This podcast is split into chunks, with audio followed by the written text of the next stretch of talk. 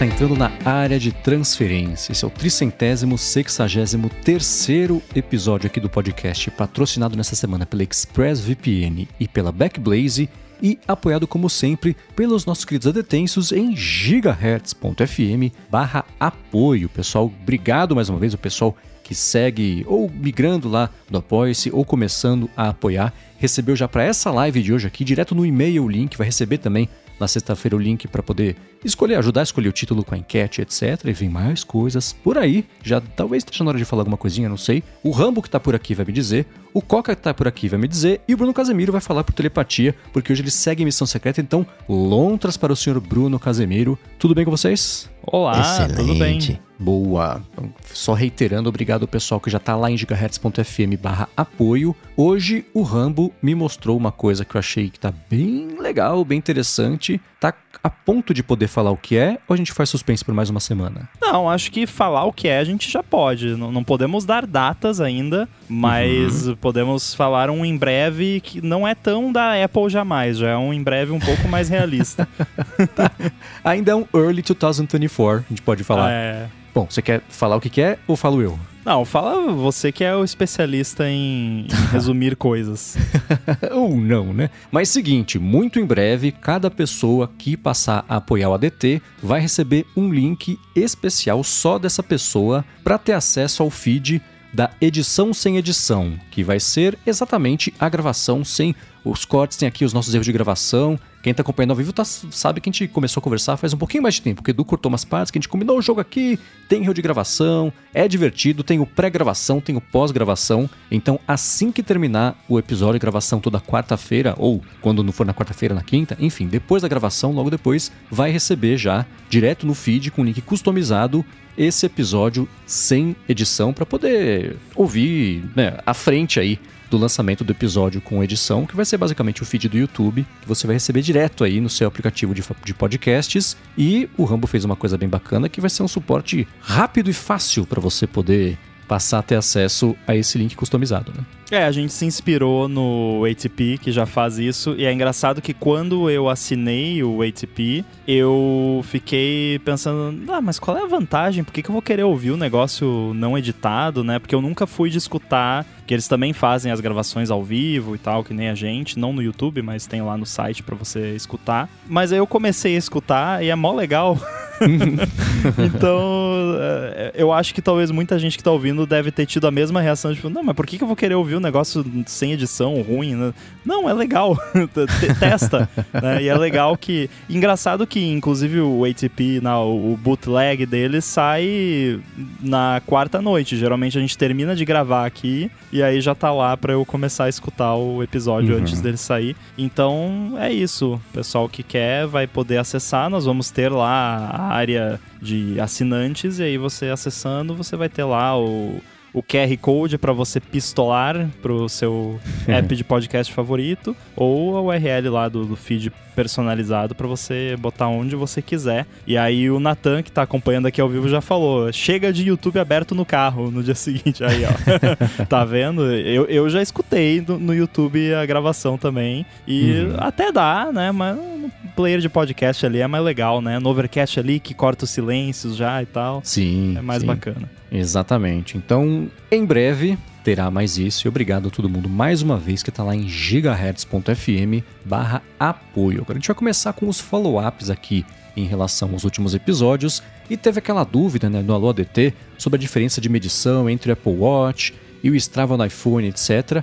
E o Anthony falou que ele corre desde 2017 e já usou o Apple Watch Série 0, 3 e o 6. Ele falou que nunca batia as métricas na hora de exportar para o Strava e mandar para o treinador. Ele quando comprou um relógio Garmin, que é específico para corrida, magicamente o Strava passou a marcar certinho isso porque o relógio Garmin tem dupla banda de GPS. Ele falou que no Apple Watch só tem só o Ultra tem isso, né? E por isso o Garmin é mais preciso. Ele falou que tem também o fato da comunicação do Apple Watch com o Strava ser um arquivo bruto. E o Strava refaz as métricas. Então, tá explicado o problema, né?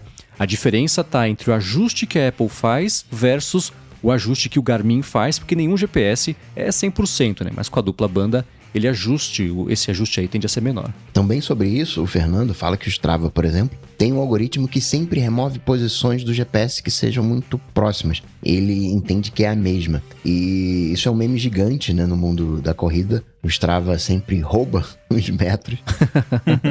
e sobre a precisão do GPS do Apple Watch, desde o Série 8 e o Ultra, o WatchOS sempre usa o GPS do próprio Watch. Até o Series 7 ele usava o GPS do iPhone para economizar a bateria e só consultava o GPS do Watch se não tivesse o iPhone por perto. Isso mudou no Series 8 e no Ultra 1. Além disso, a Apple usa informação do Maps para precisar a posição do GPS. Então, em alguns lugares onde o Apple Maps eh, tem boa cobertura, também vai ajudar a ter uma localização mais precisa. Boa, acho que isso dá um belo panorama do que está acontecendo de errado. E uma coisa que eu não comentei na semana passada da minha experiência, né? Que eu, quando eu corro em círculos, ele não mede muito bem. Já faz sentido isso que eles estão falando aqui, mas tem um agravante que é o seguinte: isso geralmente acontece num ponto específico aqui perto de casa, que é embaixo de uma ponte. Então não tem o acesso de linha direta de visão ali, nem do GPS, nem de sinal de telefone, sei lá, esse tipo de coisa. Então eu acho que isso dificulta ainda mais ele entender qual é o caminho que eu tô fazendo precisamente. Ele tenta só projetar. Ele fala, bom, o Marcos estava aqui, 10 segundos depois está aqui de novo, logo ele não correu. E não, eu fui para lá e fui para cá pelo menos umas duas vezes, né? Então isso não ajuda também. Mas tá aí, acho que especialmente essa dica do Anthony sobre o o Strava interpretar os dados já interpretados para o começo de conversa ali pelo Apple Watch ajudou e o cumprimento do Fernando ajuda ainda mais a fazer sentido. Agora, sobre o, o, uso peculiar do trackpad por parte do Coca, que a gente comentou semana passada, o Arthur de Vigir falou o seguinte: eu me identifiquei quando o Coca disse que usa os três dedos para arrastar as janelas. Esse recurso é aquele recurso de acessibilidade do Mac que permite arrastar janelas e itens sem precisar clicar no trackpad. O uso tanto esse recurso que, se ele não estiver habilitado, acho que o macOS está quebrado. E ele deixou aqui um link para um artigo de suporte da Apple sobre isso, que a gente vai deixar nas notas do episódio. É, é uhum. é isso mesmo que, que você usa, Coca? Eu não sei se é exatamente esse, porque a minha memória diz que isso saiu da acessibilidade. Mas era o acessibilidade, que era o travar, né? É, e acho que saiu para fora. Acho que, acho que agora tá nos ajustes de trackpad esse, esse negócio dos três dedos, mas posso estar tá fazendo confusão. Eu vou dizer que eu sempre usei esse recurso também e vou confirmar pro Arthur que quando tá desligado parece que tá quebrado. Quando eu comprei esse Mac novo, eu nem lembrava que essa função específica não era padrão. Aí eu tentei, tentei, ajustei, isso aqui é a mão, tentei, eu falei, veio quebrado meu trackpad, era o que me faltava. Aí eu fui lá nos ajustes e descobri que não. Você tinha que ativar. Não lembro se era em acessibilidade ou não, mas aí tinha que ativar. Então eu literalmente senti que o Mac estava quebrado quando não tinha isso. Eu uso isso o tempo inteiro, que faz mais sentido para mim. Eu só usar os três dedos e arrastar para lá e pra cá as coisas do que ficar clicando mesmo para fazer basicamente a mesma coisa, né? Eu olhei aqui no System Settings neste momento, é, no Ventura, tá? Eu não sei se no Sonoma mudou, mas ao menos no Ventura eu só achei nas opções de acessibilidade. Você pode procurar por drag, a linha acessibilidade, aí tem uh, Use Trackpad for Dragging, aí tem Dragging Style e uma das opções é Three Finger Drag. E eu lembro daquela apresentação lá do Craig Federighi tremendo com o trackpad lá, dele mostrando: ah, eu posso usar três dedos e arrastar a janela inteira. Eu não sei se isso eu acho que na real talvez foi o contrário do que o Coca falou. Era, de, era um recurso, entre aspas, normal e virou um recurso de acessibilidade depois. Talvez é isso. É, eu acho procurei no Sonoma e encontrei mesmo em acessibilidade, fazendo esse, exatamente o caminho que você comentou aqui. Eu procurei, na verdade, na pesquisa dos ajustes de sistema. Foi o que eu o fiz. O drag também. e apareceu aqui. E uma última coisa que a gente não discutiu na semana passada que eu uso é um, aquela, o ajuste do trackpad de que se eu só tocar com o botão no trackpad, ele conta já como um clique. Ao invés de ter que clicar mesmo físico, né, sim, move, etc. Sim. Mas de clicar, isso aí é outra coisa que dá um. Clique silencioso, isso aí. É. Eu nunca gostei disso, sabia? Eu, eu, eu entendo faz todo sentido isso, mas para mim tem que ter o clique. tem que ter o. né? Senão eu. É porque isso é o tap to click, né? Que em vez de você apertar, você só dá um tapinha. E aí ele registra. Eu não sei, eu nunca gostei disso. É, parece que. Não sei. Me dá um faniquito, então eu prefiro usar o, o clique mesmo com barulhinho. É, assim, pensando no meu workflow, eu consigo passar dias sem clicar mesmo no trackpad. Engraçado. Se quebrar, não vai fazer falta. Eu acho que eu, eu tenho um bug que quando tem duas formas de fazer a mesma coisa muito parecidas, eu meio que passo a ficar pensando em qual forma que eu vou fazer em vez de simplesmente usar, sabe? Então, se eu posso ou dar o toque ou clicar, em algum momento eu vou me ver escolhendo entre clicar ou dar só o toque. Sim, eu sou estranho, mas é, é assim que funciona a coisa aqui. Então, eu prefiro o clique mesmo, que daí eu, eu clico, eu sinto lá. Não é nem pelo barulho, porque nem faz tanto barulho, mas é mais pelo feeling ali de que clicou, de fato. Uhum. Agora, também sobre esse assunto, estamos descobrindo mais um filão aqui de assuntos de. microassuntos de grande interesse do público escuta ADT, né? o Deblin Prado falou que quando ele precisa dar scroll numa página web ou no documento, ele faz com o dedo médio e o anelar. Ele falou que a navegação point and click é com indicador normal e o movimento de drag com indicador mais médio, mais anelar. É exatamente assim que eu uso também. Nossa, tá virando um yoga de trackpad já isso, né? Dá nó nos dedos pra... isso me lembra aquelas maluquices do, do Connected que você nem escutava mais já nessa época, que acho que foi de final do ano passado, que che chegou um momento da loucura que eles estavam pedindo para as pessoas mandarem fotos da, das coxas delas, para ah, que eles queriam ver quem é que tinha a coxa mais comprida. Porque teve só um comercial da Apple que a pessoa tinha a coxa muito comprida. Tá aparecendo isso. Manda é. aí pra, pra gente quem tem o jeito mais inusitado de fazer algum gesto no trackpad. É, tem época que falta pauta, né? A gente estamos todos é. sujeitos a isso. Foi bem nessa época. Exato, mas fiquem tranquilos, tranquilas, ninguém nunca vai pedir foto de coxa Não. vindo aqui do ADT.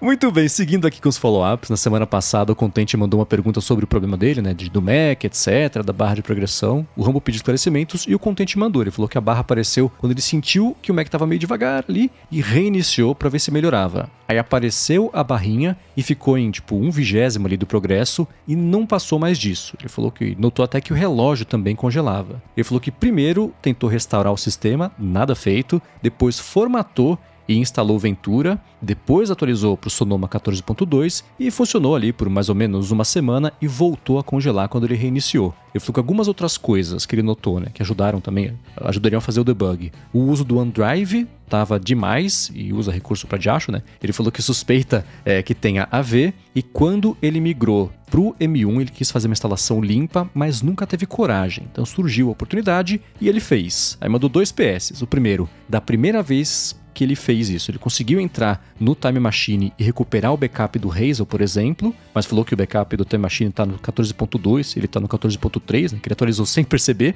E falou também no PS2 que da segunda restauração feita pela assistência, ele não está conseguindo. Ele falou que abriu o chamado Apple Care ontem e está esperando a solução. É, eu, eu, eu fiquei um pouco confuso já com a primeira. O primeiro relato que é sobre o relógio congelar. Porque essa tela da barrinha de progresso tem relógio nessa tela da, da barra de progresso quando, quando você dá boot no Mac pela primeira, assim, limpo, né? Reiniciou. Aí você faz login.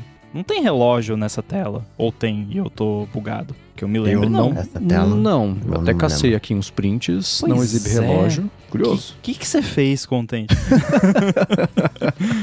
uh, manda uma foto. Não, ele não deve ter foto, né? Porque já, é. já passou. Mas é, essas coisas são, são complicadas mesmo. Mas que bom que aparentemente tá quase 100% resolvido. Falta resolver essa questão do backup aí, mas torcemos aí para que dê tudo certo e não volte, né? Nunca mais. uhum. É que agora eu tô pensando, assim, até cacei isso mesmo. Tem duas telas de barra de progressão. Tem a da tela da maçã e tem aquela tela de progressão de é quando você já tá com o seu wallpaper, com a foto do perfil, o nome, etc. Mas essa acho que não tem relógio também. Sei lá, contente. Ajuda a gente. Me diz que tela é essa, a gente pode tentar ajudar. Posso contar um, um, uma tecnicalidade interessante sobre isso. Tem três telas, na verdade, de barra de progresso. Tem a do, do logo da Apple, Na verdade tem mais, mas assim, no geral são três. Tem essa do logo da Apple, aí tem essa que você falou do wallpaper e tal, só que essa que você falou do wallpaper, na verdade são duas, porque quando você liga o Mac e você não fez o login ainda, isso eu tô falando de Apple Silicon, tá?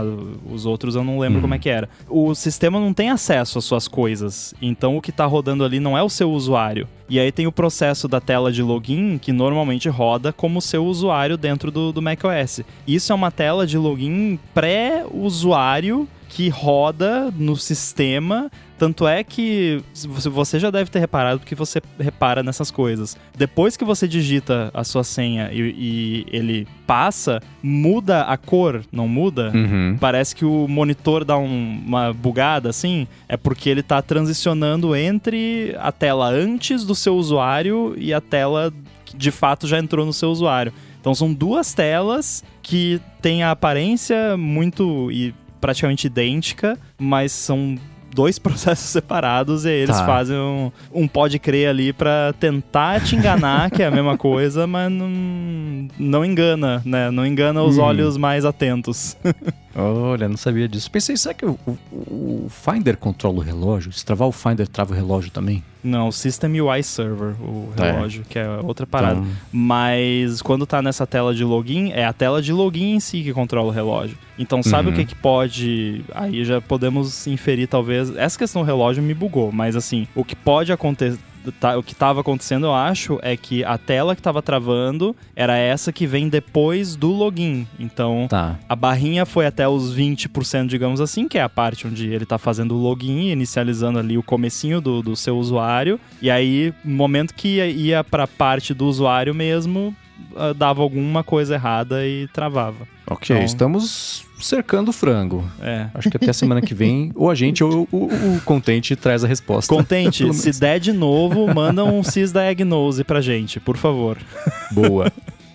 Agora a gente tá chegando pertinho do finalzinho aqui dos follow-ups. Eu quero aproveitar para agradecer o primeiro patrocinador do episódio de hoje, que é a ExpressVPN e que segue oferecendo um jeito de você que escuta o ADT testar o serviço por um mês de graça e depois ter três meses a mais também de graça se você assinar o plano anual por meio do link expressvpn.com/adt. É o seguinte, se você se conecta a Wi-Fi públicos, se você vai viajar nas férias, bom, se você viajou, você sabe, você teve que conectar a um Wi-Fi de um hotel, de um aeroporto, se você viajou de avião, o próprio do avião, né, que às vezes nem é de graça, mas ainda assim os seus dados são o preço da conexão, mas com o ExpressVPN isso não acontece, nem quem oferece a conexão e nem a ExpressVPN tem acesso aos dados, os sites que você acessa, servidores, aplicativos, por quanto tempo, etc. Isso, para quem está oferecendo a conexão, pode ser coletado, compartilhado, com pesquisa, fazer estatística, até diagnóstico mesmo de uso da rede, mas se você quiser proteger sua privacidade, tem- você pode fazer isso e é o que dá para fazer com a ExpressVPN. Uma coisa bacana é que você faz isso sem ter um impacto grande na velocidade da sua conexão, eles investem muito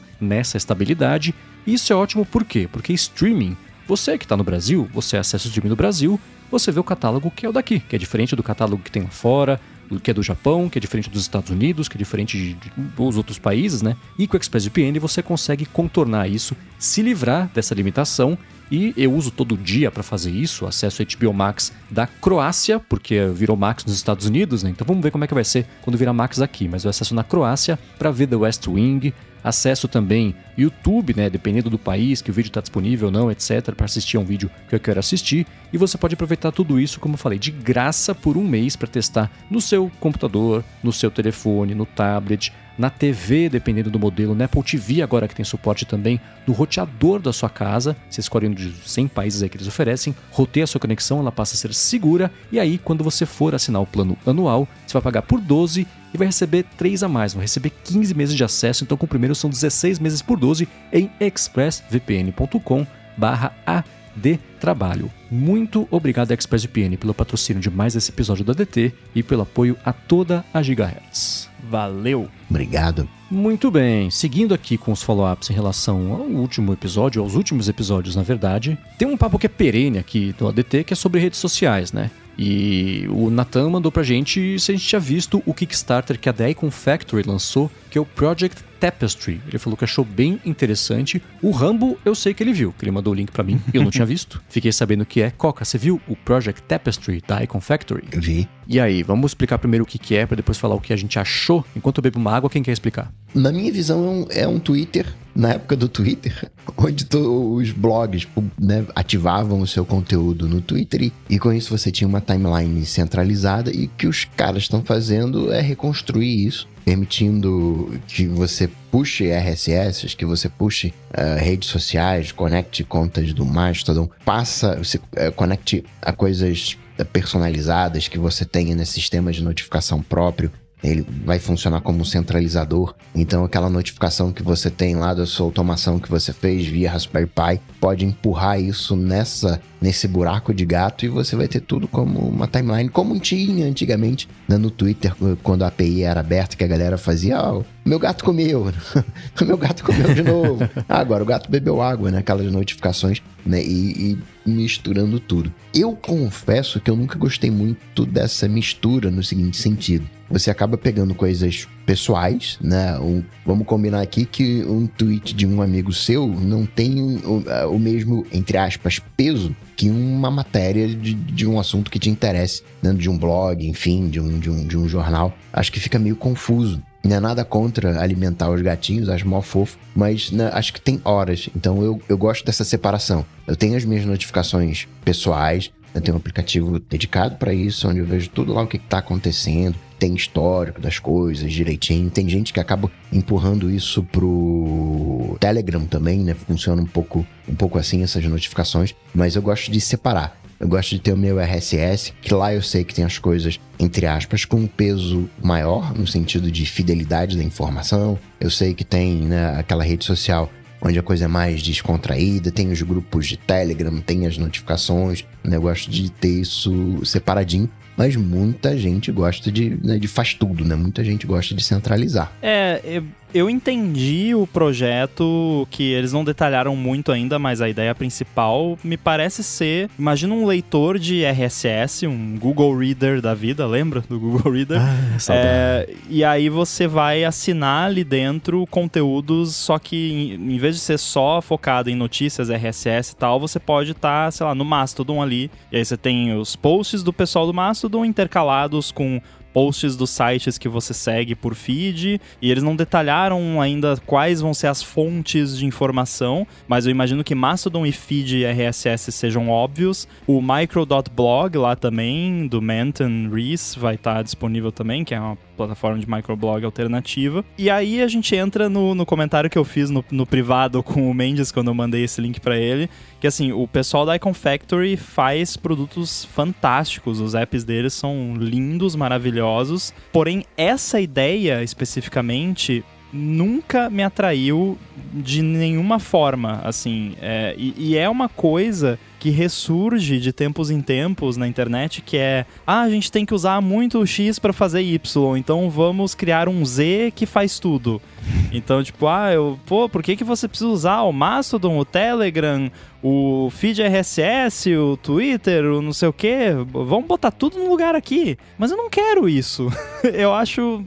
Eu acho que talvez tenha um grupo que queira isso, como o Coca mencionou, e aí talvez esse app seja para essa galera e não para mim. Mas todas as vezes que surgiu uma, uma solução dessas, eu nunca vi algo assim vingar de fato. De uhum. vamos pegar tudo e colocar em uma única timeline. E aí eu comecei a pensar em analogias que vocês sabem que não dá certo, né?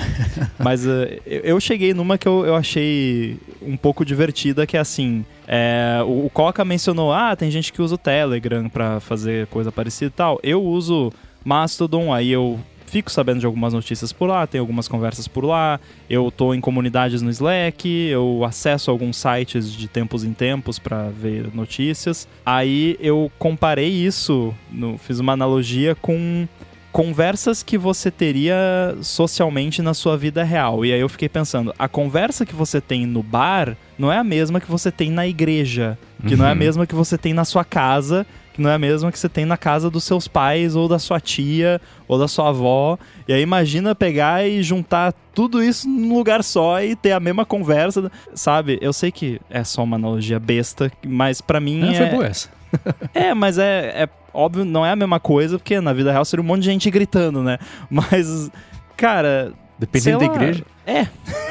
quando do eu abro. quando eu abro o, o Ivory pra acessar o Mastodon, eu tenho um objetivo muito específico de ver o conteúdo que eu costumo ver no Mastodon, que é a galera. Eu, principalmente, sigo muito a galera de tecnologia, mais cutting edge ali, de coisa de segurança da informação e, e notícias relacionadas e tal. Quando eu abro um grupo do Telegram qualquer, eu quero bater papo com o pessoal daquele grupo, com o assunto que, tá, que se fala ali. E eu não quero essas coisas sendo jogadas na minha cara quando eu não tô naquela vibe. E aí eu cheguei nessa analogia que eu comentei da vida real, quando eu imaginei, tá, vamos extrapolar essa ideia para realmente todos os feeds que eu consumo.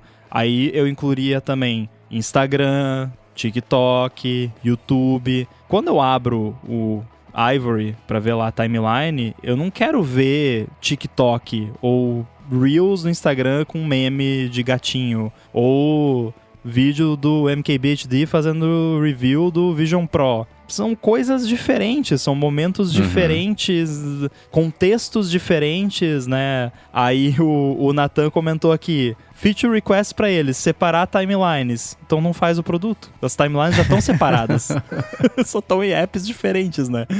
Então, sei lá, eu é realmente não é pra mim. É, e, e eu tenho a sensação que não existe um mercado pra um produto como esses, mas sendo do pessoal da Icon Factory, eu posso estar enganado, porque eles fazem umas coisas incríveis. Eu vou querer testar quando sair. É, e aí, isso sem falar na questão do algoritmo, né? Que uma das grandes features é que não tem um algoritmo. E pra mim isso já não é tão atraente. Já eu. Se, se eles dissessem, ó, a gente tem um algoritmo que vai filtrar aqui as melhores notícias e, e coisas das fontes que você escolheu, né? Não coisas que a gente vai escolher pra você, mas das fontes que você acompanha, a gente vai au- a- aprender o que você gosta e enfatizar o que é mais interessante pra você. Eu ficaria mais interessado do que nessa proposta de 100 algoritmos, porque por mais que a gente goste de reclamar dos algoritmos, eu, eu sou refém do- dos algoritmos, eu gosto deles, mais do que não gosto. É, o projeto assim, ele foi lançado faz o quê? Uns dois, três dias, tinha um objetivo de arrecadar 150, não, 100 mil dólares e até agora arrecadou 81 mil. Nossa, eu jurava que já tinha passado. Então, eu tenho essa mesma impressão que você. Essa é minha ideia, que ela aparece de novo e de novo e de novo. A gente já viu esse tipo de aplicativo ser sugerido e planejado algumas vezes plataformas, plataformas boas. Tem o Lemeno, que a gente até conversou com o CEO do Lemeno no área de trabalho também, e tem uma ideia parecida de você centralizar diferentes feeds e etc, e newsletters também, mas assim como os outros não, não decola, acho que não tem uma massa crítica suficiente de pessoas que vai comprar essa ideia, com as limitações que isso porque, por exemplo, na página do Kickstarter do projeto, eles falam, ó, vai funcionar com Mastodon, Tumblr, Blue Sky, Microblog, RSS e mais alguns, mas ó, não vai funcionar com Facebook, Instagram, Threads e com o Twitter, o X. E além disso, você não vai poder responder ou criar post sozinho, isso é para você ver. Então, a ideia, a intenção é legal, mas você- quanto mais detalhes você descobre, mais você vê que é uma coisa meio limitada. Concordo 100% com esse lance de contexto que você falou, Rambo. Tem contexto de você ver vídeo no YouTube é diferente de você acessar um feed do Mastodon, que é diferente do, do Blue. Aliás, Blue Sky eu, eu nem lembrei, eu tinha deletado no telefone. Eu falei, é verdade, nem existe. Mas enfim, a gente já fala sobre redes sociais. Vocês sabem por que newsletter deu. E também, né? Entra nisso ah, o meio marketing deu tão certo recentemente? Hum. Porque as comunicações estão se dando por outros meios. Eu reservo uma hora do meu dia para ler e-mail, em 10 minutos eu leio tudo, tem 50 minutos para ler o meio marketing. Né? e se a, a comunicação que acontece em mensageiros acontecesse via e-mail, não ia ter tanto sucesso, porque a galera ia se sentir: caramba, não, peraí, ia eliminar aquelas coisas, né? A gente, feliz ou infelizmente, tem essa separação por tempo, não. É uma hora para e-mail, dez minutinhos para rede social. Né? E aí a galera do, da newsletter foi muito esperta e pegou aquela comunicação que deveria ser rede social e conseguiu empurrar, fez isso, né? Centralizou no e-mail num canal ali que todo mundo gostou. Mas acho que, imagina, você tá na, na, timeline e aí aparece um vídeo do YouTube. Aí você vai assistir o vídeo do YouTube, o vídeo né, que você nem sabe a duração, pode ser 20 minutos, 30 minutos, 2. Né? É, é legal a ideia, mas e provavelmente vai acontecer, né? Tem mil e, mais de 1.500 né, ali né, bancando o projeto. Para esses caras, né, tá dando certo e que legal que tem essa opção. Mas não é para mim. Em é. parte, o, o, lance de não dar certo, esse tipo de coisa que a gente falou que volta e meia surge uma ideia dessas, infelizmente é porque não dá para colocar tudo ali, porque nem tudo é aberto o suficiente para você colocar ali, né? Então você já mencionou vários exemplos que eles explicitamente falam que não, não vai ter como colocar e não é culpa deles, é porque aquele serviço, aquela plataforma não oferece um mecanismo para ter esse tipo de integração. E aí, para mim, isso mata a probabilidade desse tipo de coisa dar certo. Porque se não der errado por conta de falta de massa crítica, como você falou, vai dar errado por motivos técnicos. Porque a partir do momento que a sua proposta é unificar tudo numa única timeline se tiver uma coisa que a pessoa usa que não tem como colocar ali na timeline unificada, meio que já estraga toda a proposta do negócio. Porque uhum. se eu. Ah, eu quero é, Mastodon, o feed do 9 to 5 Mac, Instagram e Threads. Ah, Instagram e Threads não tem. Ah, então vou ter que usar quatro apps. Não, três apps. Tá, então uso quatro.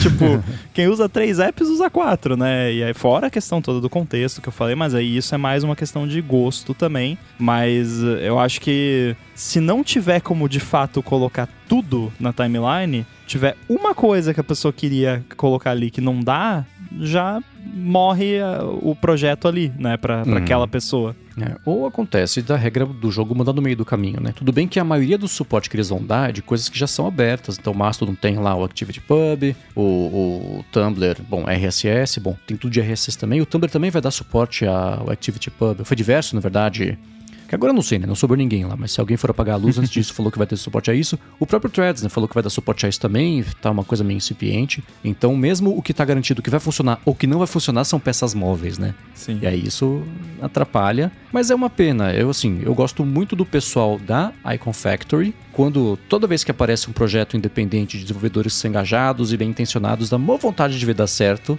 Mas acho que essa ideia.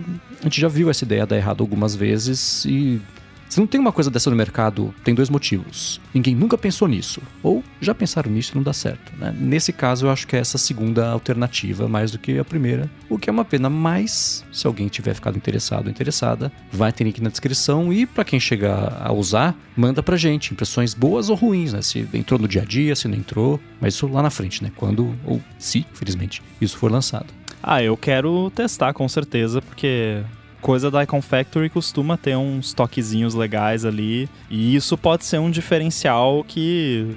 Não sei, né? Vamos ver. De repente, feed RSS Mastodon, se tiver tipo uma UI super maneira, bacana, agradável de usar, de repente eles até me convencem a usar aí por um, um tempo, pelo menos. Uhum. Pode ser. Agora, também sobre redes sociais, uma coisa que rolou hoje, enquanto a gente. Hoje, quarta-feira, né, dia da gravação, foi um depoimento dos CEOs aí de cinco redes sociais. Três foram convocados mesmo e dois foram por livre e espontânea pressão, né? Para falar sobre segurança infantil, saúde mental, toda a parte de CISAM, de abuso infantil também, etc. Então foi lá o Mark Zuckerberg, foi o CEO do Discord, que eu não lembro agora o nome de cabeça, o CEO do TikTok, né, que é o Show Shao, o Shao Show, algo assim, desculpem é, o CEO da Snap, que é Evan Spiegel, e a Linda Yacarino, do X, né, para serem perguntados. E é a mesma coisa que a gente tinha falado sobre um outro depoimento, né? Muito político ali tá lá para aparecer, para com sorte virar ali um meme, espalhar em rede social e gritar não, se, não dando a chance do executivo se defender, mas sim só para fazer acusações. Né?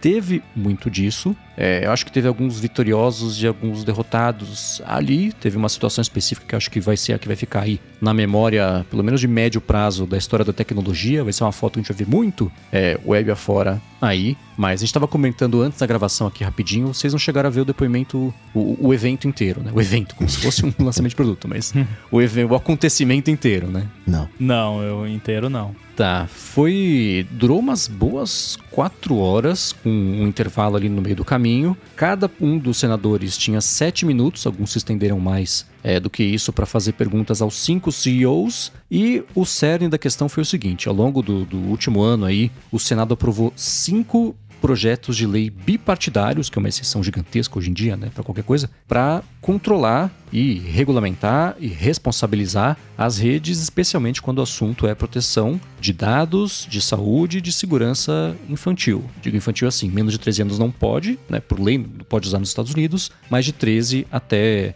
17, 18, 21, enfim, né? É, tem regras diferentes ali. E eles chamaram esses cinco CEOs para primeiro bater em todos eles e depois pedir para eles se, é, é, se comprometerem publicamente a apoiar essas leis. Eles não apoiaram, porque é aquela coisa assim: uh, Mark Zuckerberg, você se compromete aqui hoje a apoiar a lei como ela tá? Ele fala: Não, veja bem, eu que. Não, não, não. É sim ou não. Você se compromete ou não se compromete? A lei que você. Não, não. É. Então fica esse vai e vem e não anda nada a conversa, né? Eu acho que de todos eles, quem se saiu melhor foi o CEO do TikTok, porque ele é um cara que está muito bem preparado para apanhar verbalmente ali, segurar a onda, discordar quando for relevante, mas ele sabe escolher as batalhas dele de quando quem tá lá fazendo acusação não tá lá para conversar, para investigar a situação, só quer falar que o TikTok é um espião do governo chinês e por isso o TikTok tem que ser banido. Ele nem discute nessas. Tem umas que eles que quando ele fala de projeto americano, etc., ele dá uma combatida, mas que, que ok. A Linda e a Karino se saiu super bem, porque ela teve que responder poucas perguntas, na verdade, né? Ninguém tava lá para falar com ela. Ela foi ali e, e, toda vez que falavam com ela, ela é um, uma engabelada. Ah, escuta, nós somos uma empresa nova, a gente tem 14 meses de existência, não sei o que lá, colocando que não somos o Twitter, somos uma empresa né, que não tem nenhum tipo de, de, de histórico ali. E como ninguém parecia estar muito interessado nisso, as perguntas para ela foram mais ou menos. E ela falou: compromete, comprometo, não, a gente vai fazer tudo o que vocês pedirem. Foi meio. Ninguém foi lá para comprar briga com ela, mas acho que especialmente o CEO do TikTok foi lá e soube segurar a onda. E o Mark Zuckerberg hoje, ao contrário das últimas vezes que ele participou desse tipo de evento, hoje foi não foi um dia muito bom para ele, né?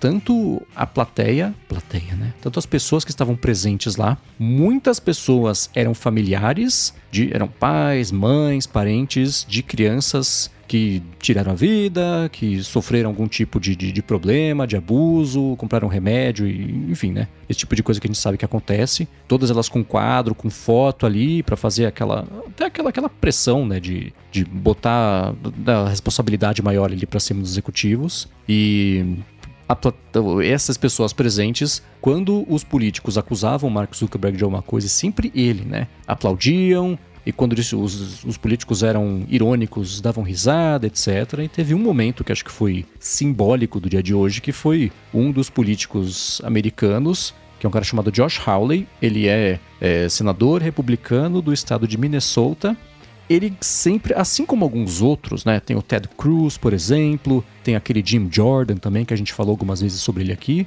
Tudo é palco para esse pessoal fazer show. Né? Então, esse Josh Hawley, ele lá no, no, no, invasão ao Capitólio em 6 de janeiro, no dia que ia ser lá a confirmação, se o Biden tinha vencido, não tinha, etc. Tava lá o pessoal já aquecendo os motores, né, para invadir o Capitólio. Esse Josh Hawley chegou lá e levantou o braço, né, deu, deu parabéns, assim, incentivou o pessoal que ia atacar o Capitólio. Aí deu no que deu, né? Depois mostra a câmera de segurança ele saindo correndo pela porta dos fundos, pulando dentro do carro para poder fugir, né? Então, é o, é o cara que gosta de, de incendiar ali, botar fogo no parquinho. Mas ele, numa troca bem quente com o Zuki, falando sobre responsabilidade, que o Facebook, o lance do Facebook é ganhar dinheiro, etc. Ele ficou, o Yuzuki foi respondendo: não, você tá errado, não é isso. Eu não falaria dessa forma. Não, isso aí que você tá falando ficou esse vai e vem, né? Um falando por cima do outro, Até que ele irritou o Mark Zuckerberg o suficiente para falar assim: você nunca pediu desculpa para as famílias. Por que você não aproveita a oportunidade aqui em rede nacional e pede desculpas? Aí você vê que o Zuki dá uma virada para trás, aí ele se vê meio vencido, ele já tá suado, tá com raiva, ele levanta,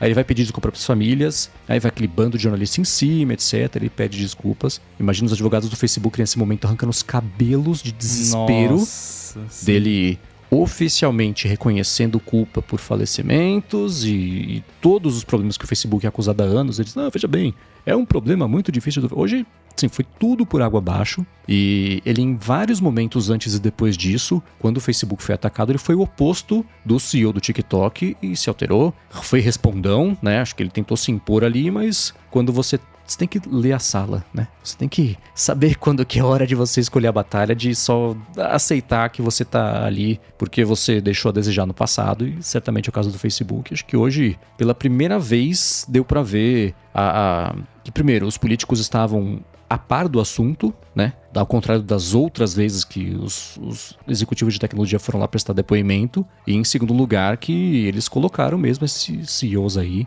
meio no lugar deles e já deram a entender, ó, acabou o tempo de vocês agirem de forma autônoma. Eles falaram várias vezes, a tecnologia é o único setor de qualquer mercado, óbvio, o único setor que pode fazer o que vocês fazem. Vocês causam esses problemas, ou os problemas acontecem, vocês não conseguem lidar com isso, mas vocês são não são legalmente responsabilizáveis por esse tipo de problema, vocês não recebem multa por esse tipo de problema. Falaram da Boeing, né? Caiu uma, uma parede lá do avião, pronto, pousa todos os aviões, resolve a multa e não sei o que. Em rede social nada disso acontece, né? Falaram da seção 230, que a gente já falou 600 vezes aqui, e deu a entender que assim, acabou o tempo, essa, ela vai ser revisada se não for extinta, mas acho que não vai ser. Vai ser revisada e hoje o Zuki acho que foi o maior perdedor aí dentre os cinco CEOs. O do Discord também não estava preparado, mas ele não estava lá para ser investigado. Sim, ele chamaram ele específico porque o Discord teve problemas com fotos de nudez, etc, mas ele é peixe pequeno, né? Todo mundo foi lá para bater no Zuki. O Discord veio só de brinde,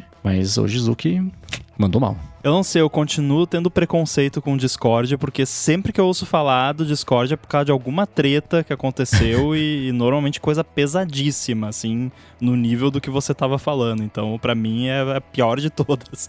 Mas eu sei que não é, tipo, não é para isso que serve o Discord. Tenho até amigos que usam, inclusive. Mas. Eu não sei, eu, eu, eu, eu não gosto da, do, do, Facebook, não gosto do Zuki, não gosto da Meta, isso não é nenhuma novidade, mas eu também, quando eu vejo esse teatrinho do, do cara que estava envolvido lá na invasão do Capitólio querer bancar de né, defensor da, da moral mais maravilhosa e, e vou fazer esse cara horrível pedir desculpas por algo que eu não. Hum, ah, não sei se ele precisava pedir desculpas. De definitivamente não deveria, por motivos jurídicos. É, moralmente sim, disse. legalmente não. É, não deveria porque né, dá ruim, mas sei lá, é, no fim das contas não, não vai dar em nada, como sempre, e é mais aquela coisa pro pessoal fazer o gravar ali, né? Poder botar nos vídeos da campanha depois. Eu luto contra. Né, né, e é isso. Eu não, consigo ver nada muito concreto saindo disso. Se nem, é, nem a União Europeia conseguiu fazer nada muito concreto, podemos falar sobre isso daqui a pouco. Sem dúvida. Não, não sei se vai ser da, dessa forma que, que vai se chegar em alguma melhoria, alguma solução para alguma coisa. É, eu acho que alguma coisa vai sair daí. Acho que não, não vira pizza. Acho que tem uma determinação bem clara para fazer algumas coisas. Não sei se vai ser em qual vai ser o formato. Né? É, é, é, estranho porque as redes sociais falaram, ó. Inventem uma regulação aí que a gente segue. Inventaram, vocês vão seguir. Não, peraí, vamos. Né? Agora vai, chega o momento que eles vão né, é, negociar em cima daquilo que está sendo pedido, né? Eles pediram alguma coisa, pera, vamos Vamos ver aqui, né? Por isso, né? O, o, acho que o Zuck, ele, no final das contas, se saiu bem, comparado com o que a gente tinha, aquele reptiliano né, de uns tempos atrás. Acho que ele se, se saiu bem. Acho que ele trouxe coisas pra conversa, né? No sentido. Hoje tá em moda aquela, aquela figura que todo mundo fala, né? Antigamente falava que a pessoa era egoísta. Agora mudaram falando que a pessoa é narcisista. Mas ninguém explica o que é ser narcisista, né? E, em poucas palavras, é quando você não traz nada para discussão. Né? É quando se apresenta um problema, aí o Twitter vem e fala: Não, a gente não é o Twitter, a gente é o X e tem 14 meses. Né? é você ser, ser, narcisista é você não ser empático com a situação dos outros. É falar, cara, invadir o teu e-mail, pegar a tua senha, não tem nada a ver com isso. Isso é falta de empatia. Né? É, é você não trazer nada pra conversa, pegar aquilo que estão jogando né? e que, de alguma maneira, é uma responsabilidade sua. Não é que você tenha culpa, mas você é responsável porque tu tá ali no meio. E você tenta fugir daquela culpa e não se responsabiliza. Achei ótimo o Zuki né, pedir desculpas. Né? Mostra que o cara tá de alguma maneira, ele tá ali, né? O cara não, pelo, não foi pelos melhores motivos, mas não sei, me pareceu muito mais humano do que né, aquela coisa fria ali, aquele branco pálido, né, sem jeito. Acho que o media training do. Ele tava até mais coradinho, né? Tava, assim, né? Nesse aspecto, também não gosto do Zouk, também não, não deve. Todas aquelas, aquelas ressalvas. Mas eu vi ali a, alguém humano no processo, né? Fazendo coisas, se sentindo é, responsável de alguma maneira. Vai tentar ludibriar a lei, sim, vai tentar. vai acontecer todas as coisas que a gente já sabe. Mas agora, dentro de um processo humano, não é aquela coisa de você me espeta e eu te devolvo a espetada né? Aquela coisa de, cara, eu reconheço que você não é a melhor pessoa para estar tá me espetando, que você tem cheio de falhas, você não é o bastião da moralidade, mas o que você tá falando, cara, é o que você tá falando e a gente tem que discutir o mérito da questão, e no mérito da questão eu sou responsável e, e vambora. Agora vamos ver essa tua lei aí, como é que tá, né? Mas eu acho que agora vai sair alguma, alguma coisa desse, desse meio, né? A paciência, né? Digamos assim, todos os lados, e todos os lados significam só dois, mas tem mais, né? Tem direita, esquerda, né? O, o consumidor, né? Quem está consumindo, quem está produzindo conteúdo. Ninguém está satisfeito com isso. Não sei se é com a tecnologia em si, mas com é, as redes sociais. Né? Acho que a gente está no limite das redes sociais e alguma coisa vai, vai acontecer, né? Alguma regulação concreta, né? Vai, vai acontecer, seja por penalização ou seja por regras. Isso pode, isso pode, isso não pode. Quando acontecer isso, você vai ter tantas horas para isso, né? Acho que vai sair daí uma coisa mais concreta. E é claro, né, que o, Facebook vai dizer, ah, mas essa lei aqui só vale para os Estados Unidos. Eu tenho aqui as minhas é. leis dos Estados Unidos, é. as, minhas, as, minhas, leis europeias e o resto do mundo eu continuo fazendo o, o que eu sempre fiz. Mas acho que tá saindo aí o primeiro passo. Só um follow-up em tempo real, o senador, é, o Josh Holloway, ele é do Missouri. Missouri e não de Minnesota. Sei que ninguém se importa, mas só pra passar a informação certa aqui. Missouri. Acho que é Missouri que o pessoal fala lá. Mas eu acho que esse lance pode virar alguma coisa, porém eu vejo muito, é, assim, a discussão central que tem acontecido, principalmente nos Estados Unidos, mas no mundo inteiro, com relação a, a redes sociais, é essa questão das crianças, né? E aí eu não consigo, não, para mim é inconcebível imaginar você permitir uma criança acessar uma rede social para começo de conversa. Uhum. Porém aí, né, sociedade, todas aquelas questões, nem todo mundo consegue controlar o que os filhos fazem. Né? Precisamos de né, um, uma rede de apoio. Então, como que você garante, né? Porque aí eu fiquei começando a fazer analogias, e aí vem o problema. Eu fiquei pensando que que, né, tem certas idades e a partir daquela idade você pode fazer uma coisa, antes daquela idade você não pode fazer. Por exemplo, comprar bebida alcoólica com menos de no Brasil com menos de 18 anos você não pode, nos Estados Unidos com menos de 21 anos você não pode. Tem toda uma questão lá do bar pedir a sua identidade e eles pedem mesmo até até de você pedem, né, Mendes, lá nos Estados Unidos.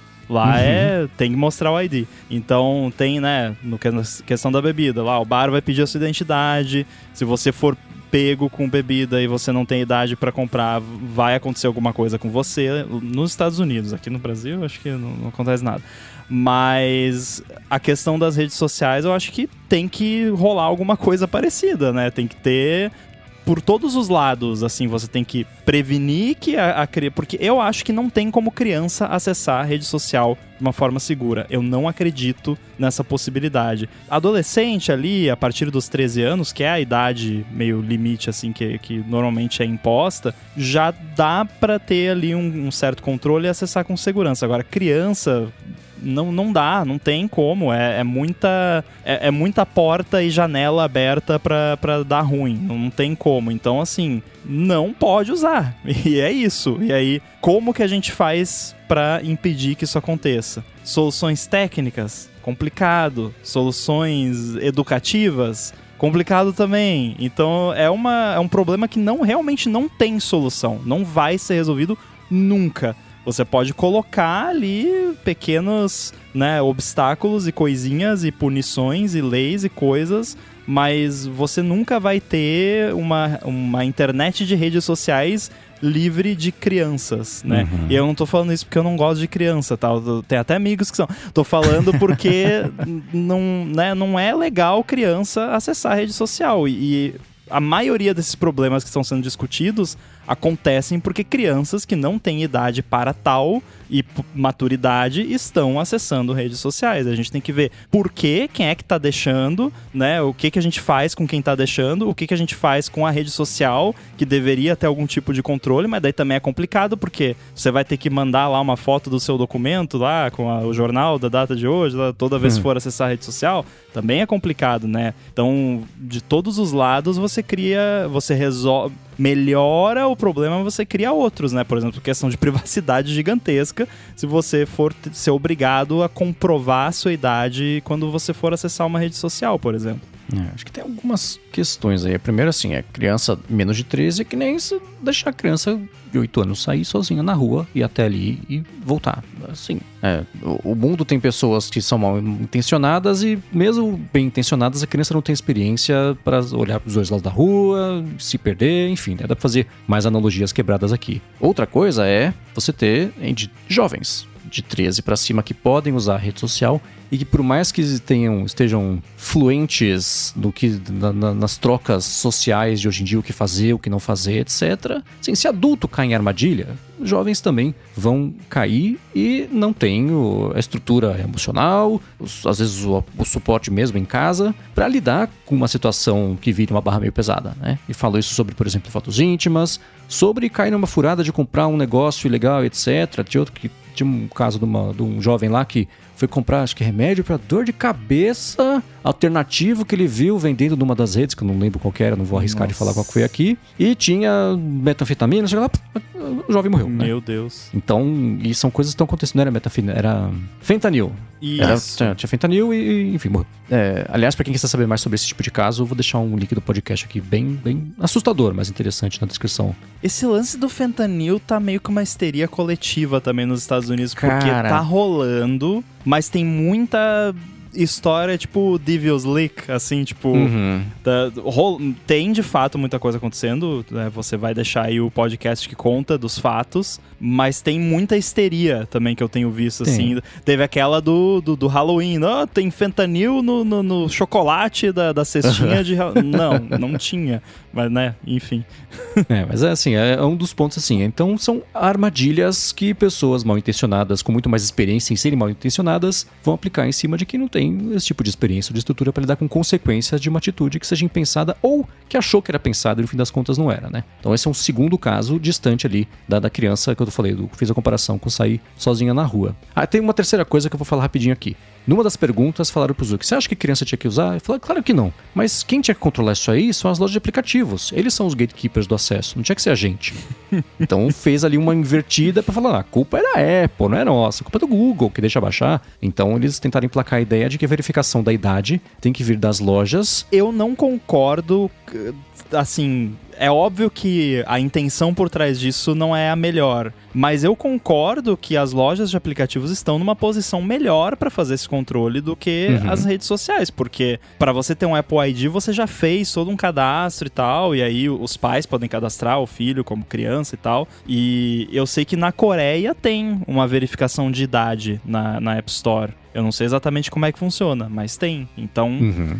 a, a, motivação não é. A gente sabe que não é a melhor, mas é uma solução. É, na prática pode funcionar. Ele, ele, colocou isso lá para entrar no bololô de ideias do que pode fazer quando for virar uma lei de verdade. Mas hoje foi a primeira vez que vendo isso, tirando todo o teatro, né, aquela performance de, de digna de Oscar que todos esses políticos fazem, tinha substância não só de conhecimento, mas da própria ameaça de que assim, a, a gente vai regular vocês porque tá óbvio que vocês, mesmo quando vocês falam, ah, a gente tira não sei quantos milhões de posts por dia, tá, isso é meio por cento, não adianta nada, isso e nada é quase a mesma coisa, né? Que bom, sim, você poupou um problema, que bom, né? quem salva um salva a humanidade inteira. Ainda assim, é insuficiente. Então, a não ser que vire uma regra, seja obrigado a fazer, e acho que o, o, o X da questão aí foi mais esse. E tem também uma questão que eu acho que vai começar a acontecer, que vai ser uma, uma pressão popular para que os políticos tomem atitude. Porque assim, isso tudo está acontecendo porque até hoje eles patinaram e não saíram do lugar nos últimos 15 anos, quando o assunto é legislar a rede social. Né?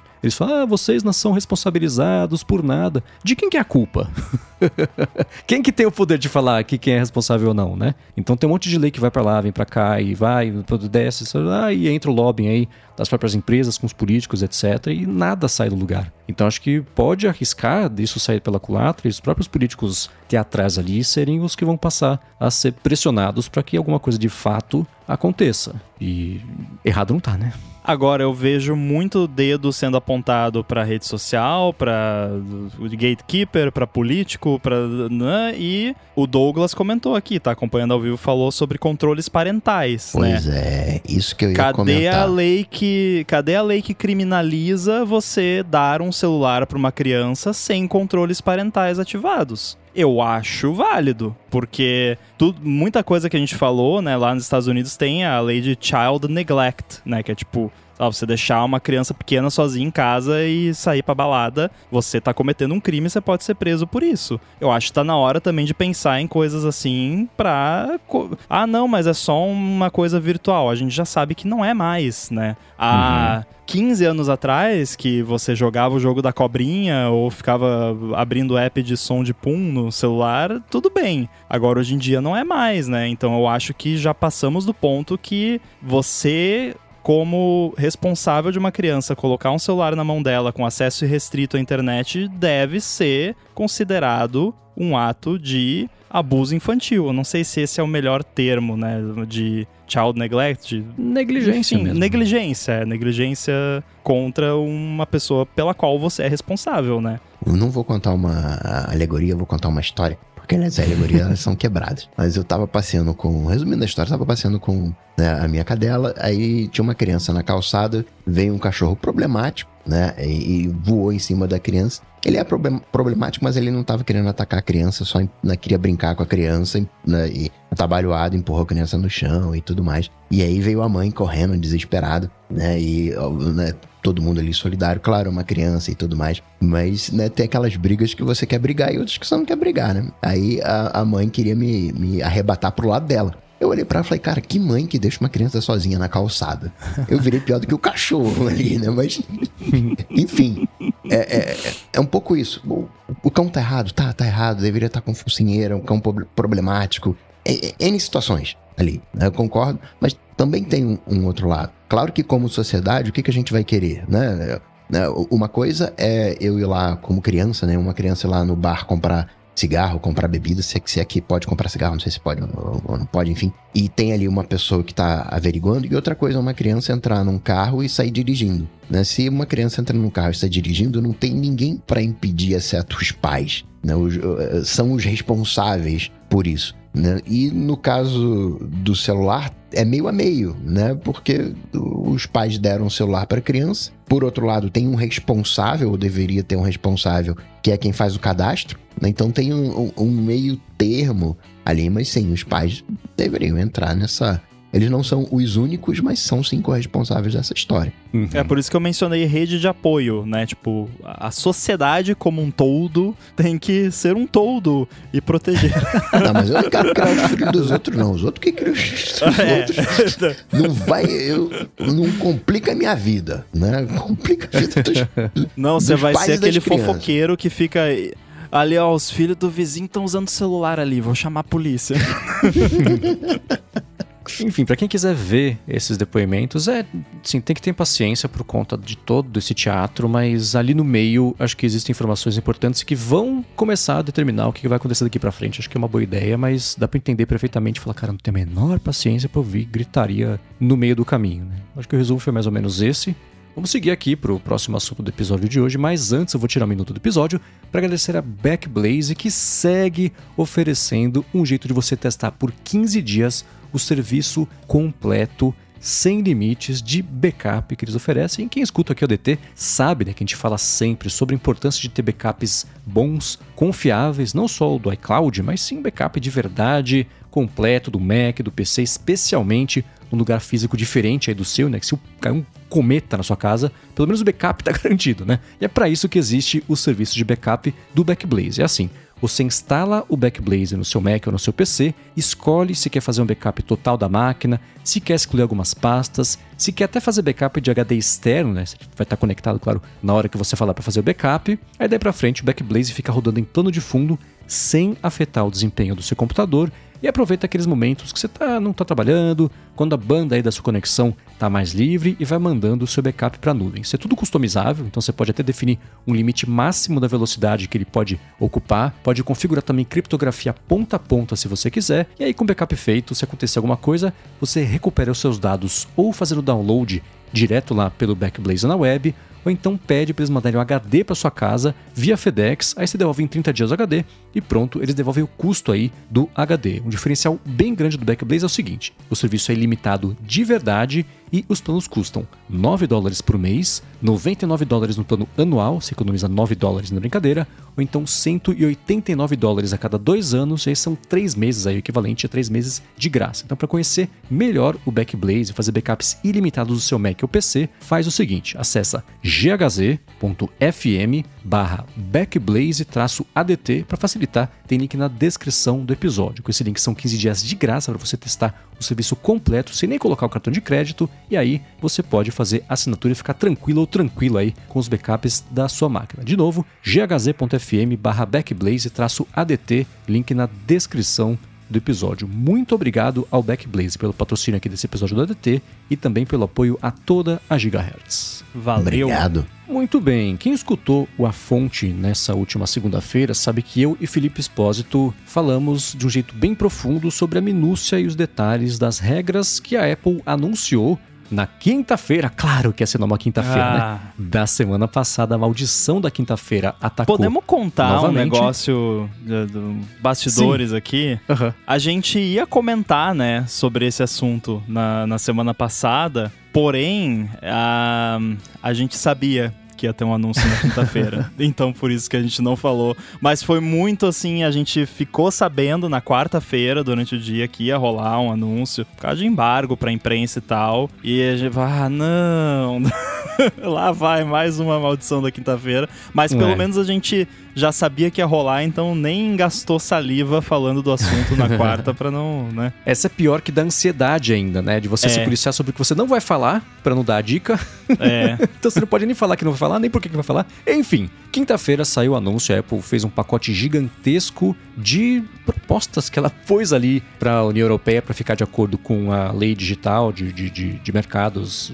Como é que é? A lei de mercados digitais, né? O DMA. E, claro, né, causou reações imediatas aí. Para quem quiser saber na minúcia os detalhes, o que, que implica cada coisa, vale a pena escutar a fonte que a gente teve mais tempo para poder falar de um jeito mais abrangente. Acho que hoje o que a gente pode fazer aqui é, eu, queria, eu poderia entrevistar o Rambo e o Coca, na verdade, para entender do ponto de vista de desenvolvedores se vocês topariam sair da App Store, se nem sob tortura vocês fariam isso, porque os termos não parecem ser tão bacanas quanto ele parece ali para começo de conversa. Então, para falar de um jeito mais abrangente, agora tem um jeito de você, se você for uma empresa gigante com um milhão de dólares em carta de crédito, você pode lançar uma App Store paralela e por meio disso você pode distribuir aplicativos por fora da App Store oficial que a gente conhece. Vai existir para os aplicativos para esses aplicativos que saírem da App Store, uma taxa de 50 centavos de euro para cada instalação a partir de 1 milhão de instalações. Então, 1 milhão não cobra nada. 1 milhão e 1 50 centavos de euro, 1 milhão e 2, 1 euro e assim por diante. Então, isso foi uma fonte de críticas, porque vai que eu lanço um aplicativo que estoura no mundo inteiro da noite pro dia, estou devendo aí 1 milhão e 200 milhões de dólares para Apple e aplicativo de graça. Enfim, a gente pode falar sobre isso. E a Apple reduziu também a comissão da App Store mas adicionou uma taxa de 3% em cima da redução, então ficou quase elas por elas, tá um pouquinho mais barato. Ela própria falou, gente, com as mudanças de hoje, vai só melhorar. Para a maior parte de desenvolvedores, o pessoal vai pagar a mesma coisa ou até menos, ficando na App Store, se sair da App Store cada um por si, vocês se viram, vocês pensam no que vocês querem fazer. E eu fiquei pensando, eu vi já reações, a gente falou sobre isso na fonte da, da, da do Spotify, reações da Epic Games, né, que também ah, é um absurdo o que eles estão fazendo, é extorsão, mas ó, vai ter Fortnite Store, né? Vai ter Epic Games. Então, toparam, né? E agora pensando na parte de vocês, colocando o chapéu de desenvolvimento, vocês topariam sair da App Store na Europa? Ou deixa como tá, porque melhorou para pior no fim das contas? Mas de jeito nenhum. Na, na verdade, o, o, chapéu de desenvolvedor é difícil de, de colocar, uh, assim, muito porque não é algo que está acessível para mim, né? Porque eu sou do Brasil e né, isso interessa mais quem está lá e quem faz negócios por lá. Mas pensando do, do, do no geral, assim, depois de. Eu já, já fui cético com relação a, a, essas propostas da União Europeia desde o começo. Quem escutou as nossas discussões aqui deve ter percebido. E vendo agora o, o resultado do, do que aconteceu, eu vejo que eu estava certo. Que. a, a Apple é, é, é, o que a gente chama de malicious compliance, né? Que é tipo, você. Alguém te dá uma regra que você acha estúpida, aí você vai lá e cumpre a regra à risca mas de uma forma para falar, tipo, tá vendo como a sua regra é estúpida? Tô seguindo aqui, e agora? Toma, né? Então o que a Apple fez foi adotar medidas que seguem o texto da lei né? Mas não o espírito da lei, que é o que o pessoal chama de letter of the law e spirit of the law, né? Que é tipo, eles seguiram à risca o que manda a lei e fizeram tudo no limite do mínimo que eles precisam fazer para continuar tendo todo o controle lá do, do, do, sistema que eles têm e ainda assim está dentro da lei e o mais importante de tudo, continuar ganhando comissão em cima da maioria dos apps e um, uma boa comissão. E isso mostra que ou a lei não foi bem escrita e ou uh, a Apple conversou lá com o pessoal e, e meio que vamos fazer um esqueminha aqui de mexer um pouco aqui, um pouco ali, para daí a gente faz assim e vocês dão ok, beleza. E aí a gente faz de conta que fez alguma coisa, porque assim não, não vai melhorar nada para ninguém isso aí. Eu não consigo ver do jeito que a coisa rolou, não vai melhorar nada. Tipo, só vai fragmentar o, o ecossistema potencialmente, porque alguém vai fazer uma loja tipo, só a Epic, eu acho, vai abrir a lojinha deles lá. Que, aliás, um detalhe de como a Apple uh, implementou também é que não pode chegar lá a Meta e lançar a Meta Store e aí para você ter o Instagram e o Facebook e o Threads você tem que instalar a Meta Store e baixar de lá. Lojas, né, marketplaces de apps, como eles chamam, precisam aceitar submissões de qualquer desenvolvedor, né? Eles podem até ser focados num nicho específico, numa categoria específica, mas não pode abrir uma, um marketplace terceiro só para apps de uma empresa, por exemplo. Que aí já mata essa questão de uh, a meta abrir a loja dela só para os apps deles. Então, no fim das contas, eu acho que não vai mudar nada e eu acho que a lei é tão estúpida quanto eu achava que era. Pelo menos da forma como ela foi escrita. Talvez a ideia, a, a intenção era boa, mas, né, não, não ficou refletido ali no, no texto. Acho que a ideia era transformar o iPhone num Mac, onde você pode instalar aplicativo de qualquer lugar, só tem um bannerzinho. Olha, desenvolvedor não identificado, qualquer coisa do tipo, você dá o ok e instala, desabilita o SIP, instala, enfim. E na letra da lei inventaram de que o, entre aspas, o único modo de instalar aplicativos é através de uma loja. Então devemos fazer uma loja e aí a coisa desandou. Né? Acho que tá trocando seis por meia dúzia no final das contas. É, é tudo errado, porque é só para a Europa, né? do ponto de vista Apple. É só da Europa, não tá fazendo. Né? Por enquanto. Por enquanto. A, a, gente pode pensar que é o primeiro passo, né? E que daqui a 10 anos a gente vai ter a possibilidade de instalar aplicativos no iPhone como se instala no Mac, alguma coisa assim. Mas nesse, nesse ponto fez o mínimo do mínimo do mínimo né, fez um, um abriu né, exceções para atender é, legislações específicas de, de uma localidade. A Apple tá certo? Tá, tá fazendo o jogo dela, né? Mas como consumidor, como desenvolvedor, né? Como né, todos os outros pontos não, não em nada. Ah, mas é a segurança. Quem é responsável pela segurança é, é, é a Apple. É quando eu tenho quando quebram a segurança do meu iPhone, quando fazem saque do meu banco, a Apple que me ressarce. Né? Então, né, você é responsável pela segurança ou, ou não é? Né? Como, é que, como é que fica isso? É muito bonitinho falar de ah, eu sou responsável pela segurança, mas na hora que tem que exercer esse papel, não exerce. Então, né, execução, lei ruim, execução ruim, mas talvez seja só o primeiro passo. É, certamente é o primeiro passo. Foi aquela coisa assim, e eu acho que o, o, John Gruber falou no texto dele, né, que a Apple mandou para aprovação da App Store da Europa. Se as regras da App Store vão ser aprovadas ou não é outra conversa, né? Eu acho que a chance é muito baixa disso acontecer, né? Então tudo que foi discutido, que já a Apple colocou, a Europa pode falar, não, volta a prancheta, faz de novo, faz melhor, faz o que a gente pediu e entrega até março. Porque senão nem sei qual seria a punição. Dinheiro não adianta. Apple, do, do, sofá do Tim Cook tem mais moedas ali do que seria uma multa que a Europa aplicaria para isso, independente do valor. Mas ainda assim, vai ter algum tipo de, de punição. Mas eu fico pensando, né, no caso do Facebook, o que, que eles. Imagina só, eles têm um aplicativo. Imagina que ele pudesse lançar uma Facebook Store, que chama Marketplace, não vai chamar de App Store, para baixar o aplicativo do Facebook, o Threads, o Instagram, o Messenger, não sei o que, não sei o que, não sei o que, não sei o que, né? Quantos milhões de pessoas são isso? Você tira o primeiro milhão, pega o segundo e divide por dois. Ele é sei o quê?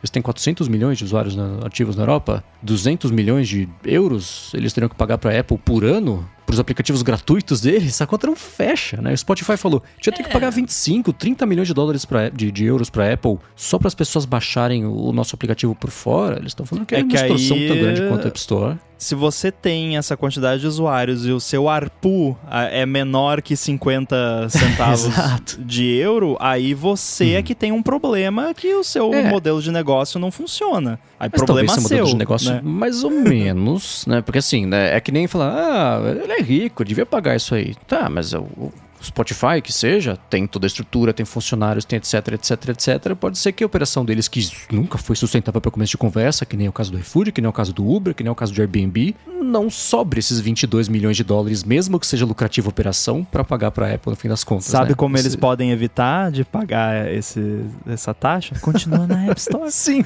exato. Né? Foi uma coisa que, que o, o, Mike comentou no. Acho que foi no Connected ou no Upgrade, não interessa, mas ele, ele falou, tipo que ele queria que, a, que as regras fossem essas desde que existe a App Store. Porque aí os modelos de negócio das empresas já teriam sido pensados para funcionar dentro dessa metodologia, né? Porque uhum. aí, beleza, estaria incluso ali, não, beleza, a gente vai ter um custo aqui de 50 centavos por usuário, vamos estruturar o negócio de forma que isso seja possível, se não for, o negócio não vai existir e é isso, pronto, acabou. Né? Agora, do nada você mudar assim, né? É, como você disse, né? Tem outros custos envolvidos, né? E, e se o ARPU não tá lá, não, não tem o que fazer, né? Mas é, é uma coisa que eu, eu não vejo eu não consigo ver da forma como foi feito o Spotify, por exemplo, fazer alguma coisa nesse sentido. Agora, uma coisa também que me irrita no, no comportamento da Apple nesses casos é assim: faz todo sentido ter esse, essa taxa. Porque de fato a Apple fornece toda uma infraestrutura, mas é porque eles querem. Eles que. Não, porque nós temos que mandar o binário e fornecer o certificado e validar digitalmente e assinar e colocar, reconhecer firma no cartório que o, o binário é válido e para poder rodar no iOS tem que ter assinatura da Apple e tem que passar pelo App Store Connect, mesmo não sendo uh, um app da App Store. Mas é assim porque vocês querem, Apple. Vocês que inventaram essa maluquice. Se vocês quisessem, vocês botavam o sideloading que nem é no Mac. Aí, beleza, tem notarization no Mac? Tem. Mas a Apple não cobra 50 centavos para cada usuário de, de, de, um app de macOS só por causa da, do notarization. Tem lá a taxa anual de desenvolvedor, você paga aquela taxa, 99 dólares e pronto, acabou. Né? E, e por que que no iOS eles não podiam fazer assim? Daí eles inventam um, uma parada super over-engineered em, em torno daquilo, que tem os seus motivos, tudo bem, eu entendo, mas fez porque quis. Podia ter feito de um jeito muito mais simples e não precisar dessa taxa. Mas aí eles vão lá, é o lance do malicious compliance. Vamos fazer uma parada super complicada, super over-engineered, que vai ser difícil de qualquer pessoa, qualquer empresa conseguir se encaixar dentro dessas regras todas e, e, dessas tecnicalidades todas. E aí, quem quiser, vem. E aí a gente cobra, porque olha como nós tivemos trabalho para implementar isso, mas implementou porque quis, né? é uma parada que já eu já vi sendo comentado em outros podcasts que a Apple muitas vezes a atitude dela, inclusive em comentários do Tim Cook, do Craig Federighi com relação a essa parada de sideloading, eles agem como se as restrições que eles colocaram no, no iPhone fossem impostas por um terceiro. Tipo, Leis da não, natureza. Porque o iPhone só pode rodar o software que é assinado digitalmente. Mas é porque vocês fizeram assim. Dá pra mudar. Você tem o código, vai lá, troca hum. o if lá. né? Então, é, é eles agem como se fosse, não, porque é assim, porque foi Deus que mandou, tá na Bíblia que tem que ser assinado o código.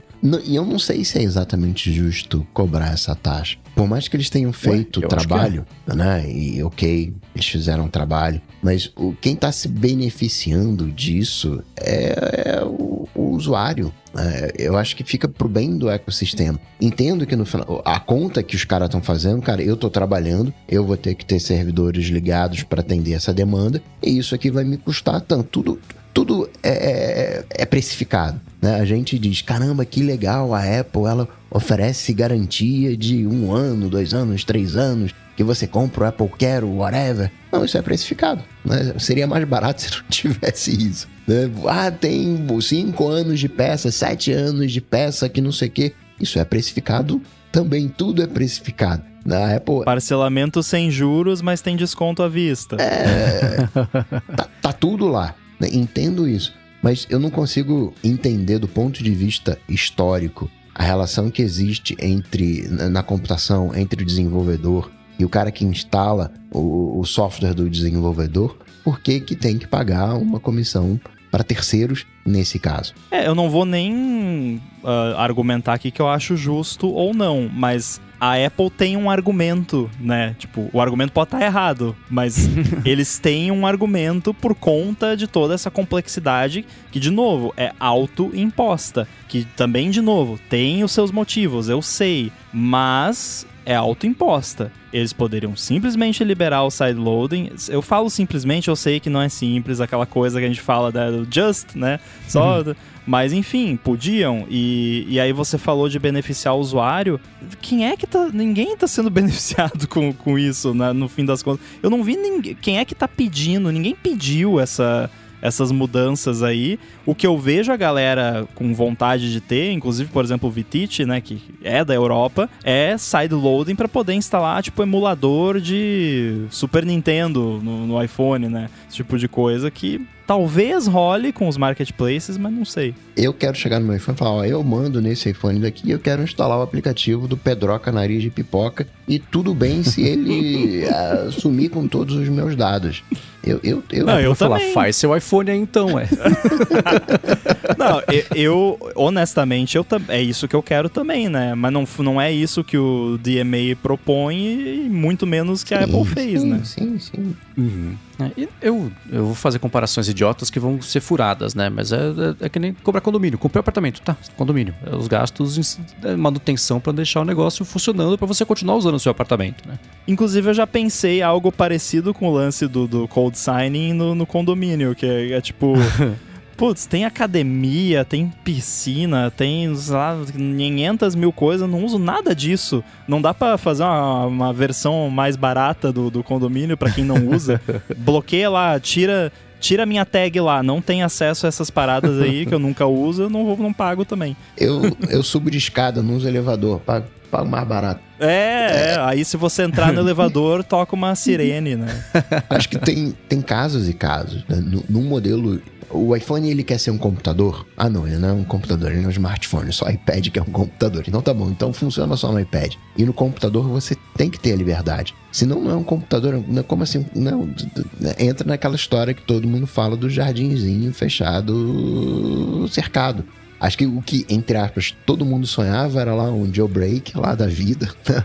E, e não aconteceu e você tem uma, um, custo para o usuário final, que não é ele que vai pagar diretamente, ele vai pagar indiretamente, mexe com o modelo de negócio. Assim, ficou um, um, um monstro que atende às leis que tomara que não seja aprovado nessa forma.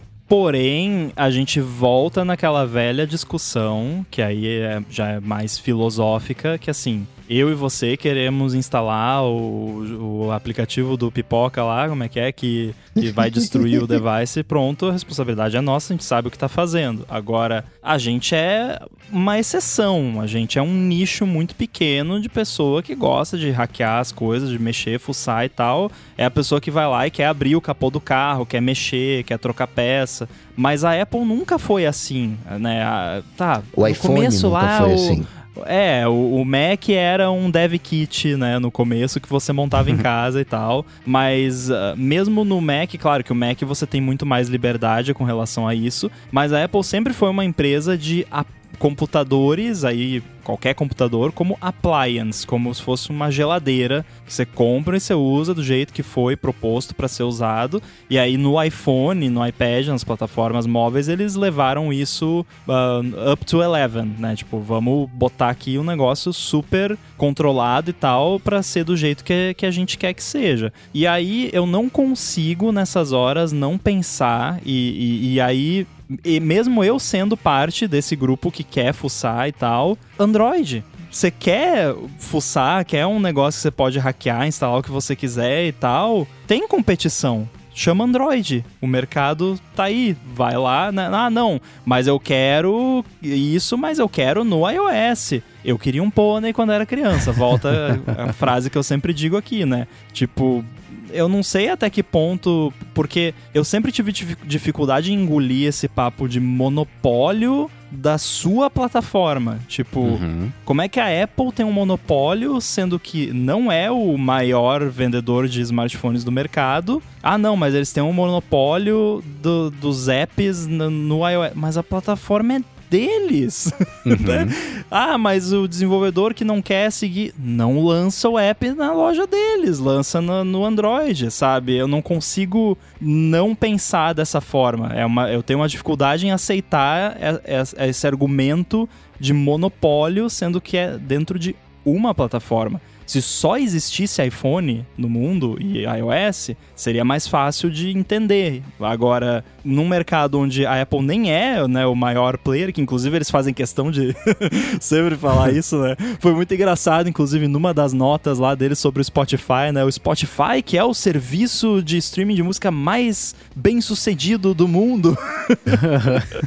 é, mas, sei lá, eu não, eu não, consigo enxergar essa questão do, do monopólio, sendo que é só dentro da própria plataforma. É, é, complicado falar de liberdade quando você só tem duas opções, né? Se você só tem duas opções, eu não sei se é exatamente liberdade. Então acho que, né, talvez o termo não seja monopólio e nem duopólio no caso, mas a questão de falta de liberdade, porque, né, vamos, vamos combinar. né? E historicamente, a, a App Store é uma aberração, porque nem no iPhone original você tinha esse conceito. No iPhone original, o conceito era um dispositivo de internet, né? Tudo era para ser web app, que não aconteceu ainda bem. Sweet Solution. É, ainda bem que tem a App Store. Só que nessa de App Store, acho que a coisa degringolou demais. E ó, óbvio que, que a Apple faz muito dinheiro com isso, não vai abrir mão disso. Né? No final das contas, a Apple não está preocupada com a segurança do usuário. A Apple está preocupada com a grana que ela está fazendo, é simples assim. Óbvio que ela não vai admitir isso por N motivos, mas essa é a, a, a, briga por debaixo dos panos. Né? Ela fala, fala muito ah, de segurança, privacidade, mas, cara, né? e no Mac, como é que é? Né? Por que, que no Mac tem e no iPhone não tem? Por que, que não dá para fazer igual? Eu até entendo que nos primeiros dois, três, cinco anos você faça isso, e a Apple foi muito bem é, sucedida nesse processo, né? mudou o modelo de, de, de, desenvolvimento. Você pagava lá zilhões de dólares, você paga um dólar e se paga, né? Porque você tem uh, anúncio e você tem acesso ao aplicativo. Fez um, um modelo. Só que chega num momento em que aquele mo modelo que estava chegando, que era uma coisa de oposição, vira situação. E quando ela é situação, quando ela é, entre aspas, monopólio, quando ela é a líder, você tem que regulamentar de alguma maneira, você tem que aplicar algumas regras pelo bem do todo. Já deixa de ser uma questão de Apple, já entra numa. num, num, que é a, a, mesma história das redes sociais. Então não dá pra. Uh, ah, legal, Apple, né? Vou ficar aqui na loja aqui pagar os 30%. Cara, 30% é muito em qualquer cenário, ainda mais falando hoje em dia, pelo trabalho que ela tem teve que reduzir. 17% ainda é muito. Claro que ela não vai assumir isso, claro que se ela tiver. Né, me assusta até que ela cobre só 50 centavos de, de euro. Por mim, ela ia falar, vai ser 30% aí do que você cobrar aí, colocar as mesmas regras, né? Mas só para só pra deixar claro, né? A enorme maioria fora da União Europeia já paga 15%, né? não é 30%. E aí, na União Europeia, essa galera vai ser 12%, né, Marcos? Hum. É, é, que é uh, 10% mais 3%. É, 13%. É, exato, é, né? Então, é, mas sim, não deixa de ser né, uma, uma comissão. E claro, aí as, as grandes empresas que são as interessadas né, nessa legislação são as que pagam de fato lá os 30% ou os 27 mais 3%, que não é 30%. Para é. mim, para mim, cara, eu pego, vou lá no GitHub, pego o aplicativo, compilo e rodo, tô de boa. Né? Eu nem falo exatamente por mim, eu falo também por mim para ter uma facilidade maior, né? Para isso estar tá disponível para todo mundo. Né? É só facilidade, a gente não quer configurar muita coisa, alterar muita coisa, não. É só ter mais possibilidade, poder né, ter ali um, sideloading, como você falou. Eu acho muito engraçado isso, Coca, realmente, porque, assim, eu realmente não entendo qual é a, a grande preocupação da Apple, porque eu pego meu Mac aqui hoje, eu vou lá, eu, des, eu entro em modo recovery, digito lá uns comandos para desligar o SIP, entro no, no, modo normal de novo, digito uns comandos para colocar uns, uns argumentos no kernel, reinicio o Mac e eu desliguei toda a segurança do Mac. Tipo, eu desligo code signing, assino o app com qualquer permissão que eu quiser, com até com os entitlements da Apple lá, que só os apps deles podem ter, e eu rodo no meu Mac e beleza. Quem é que vai, quem é que é a pessoa normal que vai fazer isso? Só um maluco que nem eu que vai fazer isso, né? A maioria dos desenvolvedores nem sabe que dá para fazer isso e nem faz, e que bom que não, porque isso é uma loucura, não façam, né? Inclusive, eu, eu não estou rodando meu Mac dessa forma nesse momento, porque quando eu faço isso é temporário, faço os testes que eu quero fazer, depois eu volto como estava antes. Mas qual seria o grande problema de eu poder fazer isso no iPhone também? Tipo, não, eu não. Ah, porque a pessoa ia lá e ia fazer para instalar um app pirata e tal deixa fazer, problema dela, né? Tipo, é, aí, aí entra no lance que você disse, né? A pessoa vai fazer para instalar um app pirata, o app pirata vai invadir o banco, vai roubar, né? a Apple vai ressarcir a pessoa? Não. Então, então a Apple não tem nada a ver com isso, então deixa, né? E eu simplesmente eu não vejo isso acontecendo, assim como eu não vejo pessoas entrando no modo recovery do Mac para desligar a segurança, colocando o argumento no kernel para desligar a segurança para poder jogar um joguinho pirata. Ninguém faz isso, né? Quem faz isso é pessoa que faz pesquisa de segurança, desenvolvedor. No iPhone seria igual. Então, eu realmente tam também não consigo entender essa paranoia extrema, porque não é por causa do negócio da comissão, porque você acha que o Facebook ia botar lá um tutorial uh, de como uh, e que as pessoas iam fazer isso? Eu não acredito que as pessoas iam fazer isso. O, o Mac é considerado um computador. O iPhone é considerado um dispositivo pessoal. A Apple ela exige, ela trata o iPhone de maneira diferente do que o Mac. Tanto é que no Mac, quando você desliga essas paradinhas que eu falei, Apple Pay não funciona mais. É, tem umas, tem, tem, umas diferenças, uma classificação, só que acho que ela tá exagerando é, é, demais na, na, na história. Né? Certamente vai ter gente burlando vai ter cópias né, é, não oficiais de aplicativos, que é como tem, né? Cliente alternativo de WhatsApp que você instala, que tem mais recursos. Né? Sim, vai a, a, acontecer.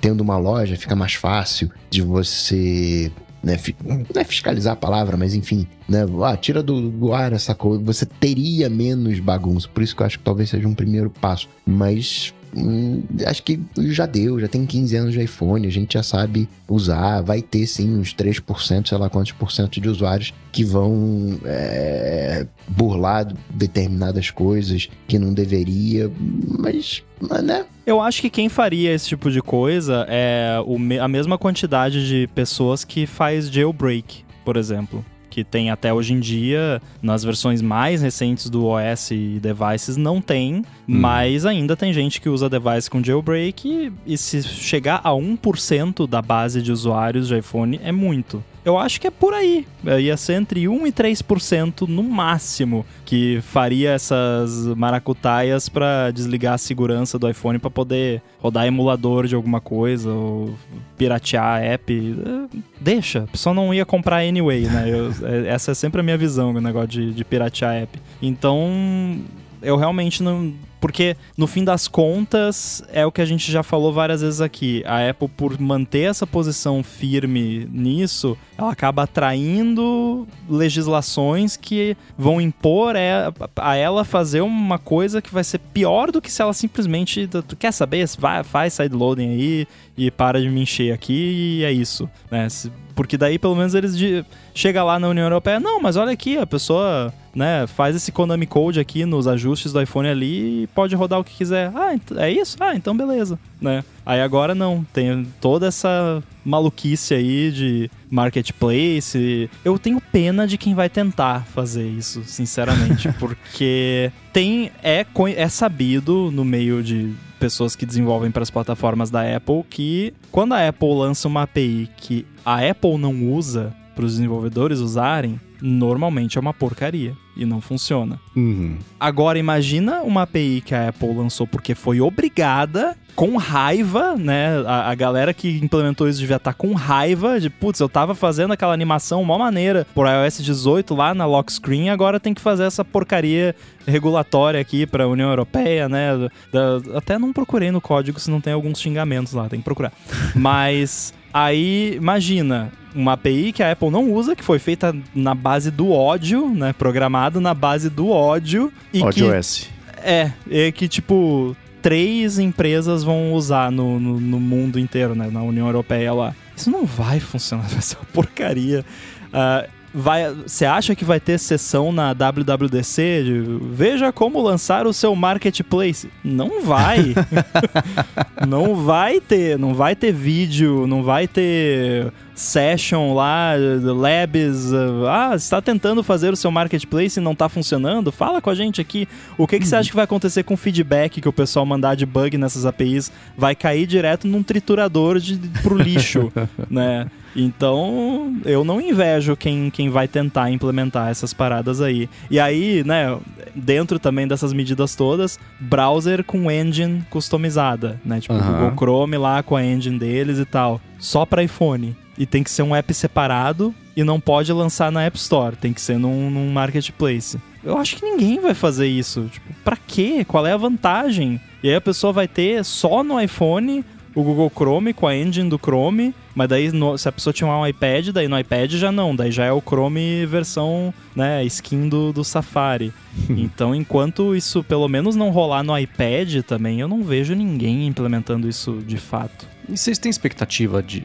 Eu vou adiantar minha resposta, eu tenho. Mas vocês têm expectativa de que essas leis sejam estendidas para iPad também? Não tô falando sobre tablets, iPad. Eu tenho sim. Eu tenho porque. Eu não sei assim, a, até que ponto o técnico e o jurídico se encontram. Mas se uhum. a União Europeia se irritar com o que a Apple fez, o que com certeza, se, né? Com certeza eles se irritaram. É, e se eles resolverem, sei lá, chamar um perito para avaliar se. Porque a, o argumento da Apple é que o iOS e o iPadOS são sistemas distintos, então a user base tem que ser considerada individualmente dos dois. Se eles chamarem um perito lá para avaliar se são de fato sistemas operacionais distintos, vão ver que não são. Então, de repente, se a União Europeia tentar uma manobra dessas, pode rolar. Inclusive, né, curiosidade que talvez vocês comentaram na fonte, mas a Apple consegue mexer nessas regras remotamente. Tem N parâmetros lá no, no, no serviço lá do, do, servidor da Apple que eles podem fazer tweaks lá e tipo, e agora tem que liberar no iPad? Tá, então vira essa chave aqui e agora tá liberado no iPad na União Europeia. E agora tem que liberar nos Estados Unidos também? Vira essa chave aqui e libera nos Estados Unidos. Então a Apple já implementou isso tudo de uma forma flexível, já pensando que eles vão ter que fazer isso em outros lugares do mundo ou liberar no iPad também, ou mudar regras, né? Então a Apple tá preparada para mexer na, nas peças do quebra-cabeça se precisar. É, a expectativa tem, embora eu não sei se o iPad, nessa questão de monopólio, né, por ser massa, eu não sei se, embora o iPad ele seja líder, né, que não, no, no caso ele é o único, né, não tem outros tablets, não for iPad, mas eu não sei se o volume, entre aspas, justificaria uma, uma lei. Embora, né, se fale de iPhone e iPad, mas não, não sei se nesse momento, por volume, teria essa exigência. É, eu fiquei caçando aqui nesse meio tempo quando que a Europa. Quando que a expectativa da Europa dizer se sim ou se não, se talvez, se volta pra prancheta, 2.0. Não achei. Eu sei. 7 de março é a data para isso entrar em vigor. E a única é, é, manifestação oficial que apareceu na Europa foi de alguém da comissão que falou assim: que se a Apple não conseguir aprovar a tempo, ela será penalizada com força. O que isso quer dizer? Sei lá. Mas vamos ver, acho que nos próximos dias já deve sair pelo menos uma indicação aí de que para onde que esse evento vai apontar. E a gente volta a falar, enfim, debater, discutir sobre isso. Para quem tem opiniões, gigahertz.fm/feedback, mandem pra gente pra gente saber se você tem um aplicativo, se você está na Europa, se você pretende sair ou não. E especialmente se você pretende sair, a gente quer ouvir de vocês para entender esse lado, porque o consenso que apareceu aqui foi que não. Mas se alguém encontrar um, uma justificativa para isso, manda pra gente. Tô, de um jeito não irônico, falar que eu tô muito curioso para saber é, é, a, a racional aí por trás disso. Ou o que os... você espera, né? Também sim, de. Sim, sim, ah, o que eu quero baixar num marketplace que não consigo baixar hoje, né? E outra coisa que a gente uhum. não comentou aqui são os certificados empresariais, né, que já são, entre aspas, app stores. Sim. É, e Sim, teve é. mudanças também. É, acho que vale mencionar para não vir 50 feedbacks disso, né? A gente sabe que teve várias outras mudanças e algumas delas que eu considero excelentes, como por exemplo o lance de é, selecionar o browser padrão já quando você abre o Safari que já mostra lá os browsers mais populares. O Boom ficou muito feliz, inclusive, porque o DuckDuckGo uhum. tá em todas as listas. é, então, essa parada ficou legal. Teve mudanças também para permitir lojas de games por streaming, e aí é no mundo inteiro, não é só na, na União Europeia. Então, a gente tá ciente também dessas outras mudanças e a maioria delas é, é bacana, né? A gente só escolheu focar na parte chata aqui. É, na parte que pode ter impacto em todo mundo, porque seja lá o que for virar esse desfecho na Europa, vai ser copia e cola de legislação no resto do mundo. Então, Parece distante, mas não é não. Tá, tá, tá logo ali, que nem a África do Sul. Então vale a pena ficar de olho mesmo. Mas para achar os links que a gente comentou ao longo do episódio, gigahertz.fm barra ADT barra 363. Sigam usando o gigahertz.fm barra feedback para mandar o Alô ADT, perguntas, dúvidas, quer saber opinião sobre alguma coisa. A gente volta com ele na semana que vem para respeitar o tempo de vocês todos aqui, que o episódio ficou cumprido, para falar com vocês como é que faz.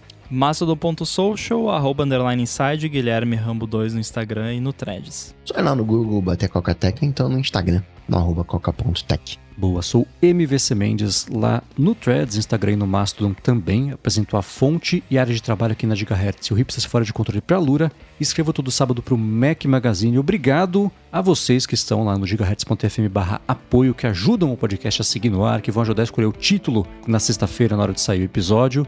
Obrigado a Backblaze ExpressVPN pelo patrocínio do episódio de hoje. Obrigado, Eduardo Garcia, pela edição de mais um episódio. Tudo dito e posto, a gente volta na semana que vem. Falou, Valeu. tchau, tchau.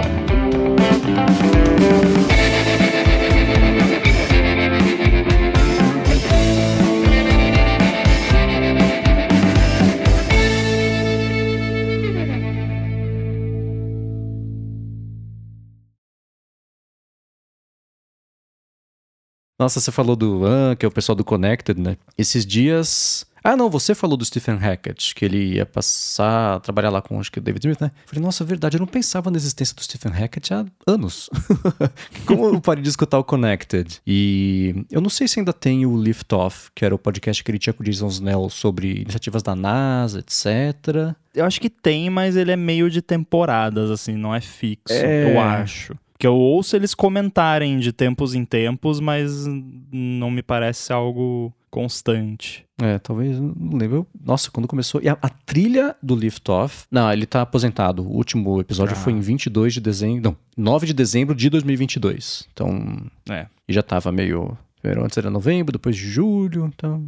É. A trilha desse podcast é linda. E tem uma versão estendida dela, que é só uma musiquinha de piano, bem melancólica, assim. E a, a- o conceito pra trilha, eu esqueci quem que fez a, a música. Era a solidão da Voyager viajando pelo espaço, assim, e vendo, vendo, né? E descobrindo novos tudo e etc, tal. Então, é um conceito bonito, assim. A música, tem a música inteira, super legal. Mas o Profundo. podcast não tem mais. Profundo, profundo. Literalmente, né? Mas verdade, Stephen Hackett. E você já reparou no 20,000 Hertz que tem um cara que tem exatamente a voz do Mike Hurley? Que é um assistente de produção com sotaque britânico. Toda vez que ele abre a boca, eu levo o maior susto. Porque ele Não faz umas reparei. entrevistas. Ele participa, sei lá, por 3% de um episódio às vezes, assim. É só pra fazer um comentário, etc. O É 20,000 igualzinho. Hertz, eles são péssimos em me fazer ter vontade de escutar os episódios com base no título. Então eu acabo Hum. pulando muitos episódios. Tá. Porque eu, eu tenho um lance assim que se não é um podcast que eu vou ouvir todos no matter what, tipo ATP, ADT, área de trabalho, todos da Gigahertz, é, Upgrade também eu escuto todos, mas tem esses assim de Planet Money, 20,000 Hertz, o próprio Search Engine lá, que aliás aquele Uhum. dos ossos de galinha foi maravilhoso. Ah, aquela eu tô pra série. ouvir, que são dois, né? Ah, é, é muito bom, recomendo. É, tô pra ouvir. É, enfim, aí esses eu vejo, vou pelo título, se o título me interessa, e, e aí talvez é a armadilha de você querer fazer título, né? Porque Uhum. como a gente usa coisas aleatórias como título, tipo, whatever, o título não, não vai indicar se a pessoa quer ouvir ou não, né? Isso é um, é um bom truque, né? Pode não ser bom pra SEO necessariamente, mas é bom que você não. É o que eu sempre falo de não botar, tipo, entrevista com fulano de tal no título do podcast, ou participação especial de fulano de tal, embora no ADT colocavam, né, com Guilherme Rambo, e aí é bom que daí a pessoa que não gosta já não escuta, né? Mas é que eu tenho um lance assim que, ah, eu ouço todo episódio daquele podcast, que não é um podcast de entrevista, aí do nada lá sai um episódio participação especial de fulano de tal do canal, não sei das quantas. Ah, que daí não é o mesmo formato, é uma pessoa que você não conhece normalmente. Hum. Uhum. Se não é uma pessoa que eu conheço, assim, tipo, participação do Marcos Mendes, é, pô, que legal, vamos ouvir. Mas se é uma pessoa aleatória, assim, a chance de eu pular é grande. Por isso que Uhum. eu sempre comento, né, quando eu fui ouvir o episódio da semana passada do Área de Trabalho, eu não sabia que tinha convidado pelo Uhum. título, né? É, então Só- você teria perdido uma excelente conversa. Acho que Pois muito é. bom o episódio. Né? É. o Paulo do Produtividex. Produtividex, falei errado. Que é o Dex da Samsung e tal. E foi por causa dos ouvintes que mandaram pra gente sobre o canal. A gente mandou um- um- uma mensagem pra ele, ele topou participar, ficou bem bacana. Mas é, eu também, eu sinto essa preguiça também. Exceto, por exemplo, sei lá, o talk show do Gruber. Tem algumas pessoas que eu tenho preguiça da pessoa e eu não consigo. Eu já tentei ouvir e não vai. Mas a culpa é minha, não é da pessoa, né? Não vou nem falar, ah, você fica chato. E não vou nem falar quem são essas pessoas também, porque não precisa, né? Então, esses eu, eu tendo a pular. Mas eu sinto isso do lance do título e da resistência com Planet Money. Eu até desassinei o Planet Money, que eu tô dando uma, uma, um respiro, assim, porque às vezes, e toda vez que eu escuto, eu falo, nossa, que bom que eu escutei, eu não me arrependo. Mas pra começar a escutar, tem uma inércia, assim, se é um tema que eu acho que vai ser muito chato. Então, entendo 100% isso. Mas eu caio às vezes na armadilha do SEO, né? Aí você me ajuda a definir quando é muito necessário ou quando não. Sou só eu querendo ver se faz diferença. E ó, não faz, né? É, eu acho que depende. é, geralmente a gente bota quando é uma coisa que tá muito em alta. Tipo, eu lembro teve alguns do área de trabalho que era muito sobre chat GPT e tal, que valia a pena colocar, até por ti- tipo o pessoal de editorial da Apple, de repente ver e chamar atenção. Mas, por exemplo, esse do, do, do Dex, tipo, se você tivesse inventado uma coisa, tipo, tudo sobre o Samsung Dex, tipo, eu ia ver o título, que que é isso? Não me interessa esse negócio, não tenho Samsung, nunca usei isso, o que que eu vou escutar isso aqui, né? Uhum. Aí, mas eu escutei, não sabia de nada, tá, tá, eu sabia porque você tinha comentado que ia, ia ser com o cara lá, mas, mas né, vamos fazer de conta que eu não, não, não participo de nada, né? Eu ia escutar e, tipo, ah, agora que eu já tô ouvindo, deixa. Uhum. Papo tá legal, deixa aí. É, eu tento, né, quando é entrevista, não ia ser só sobre o Dex, é tentar olhar do Claro. jeito mais amplo, produtividade móvel, que é o lance da Bia e a tecnologia, né, etc. Porque senão é, fica só um guia de usar para quem, para as oito pessoas que sabem o que é o Dex e vão ter interesse em usar, né? Então, é, acaba limitando, né? Exatamente.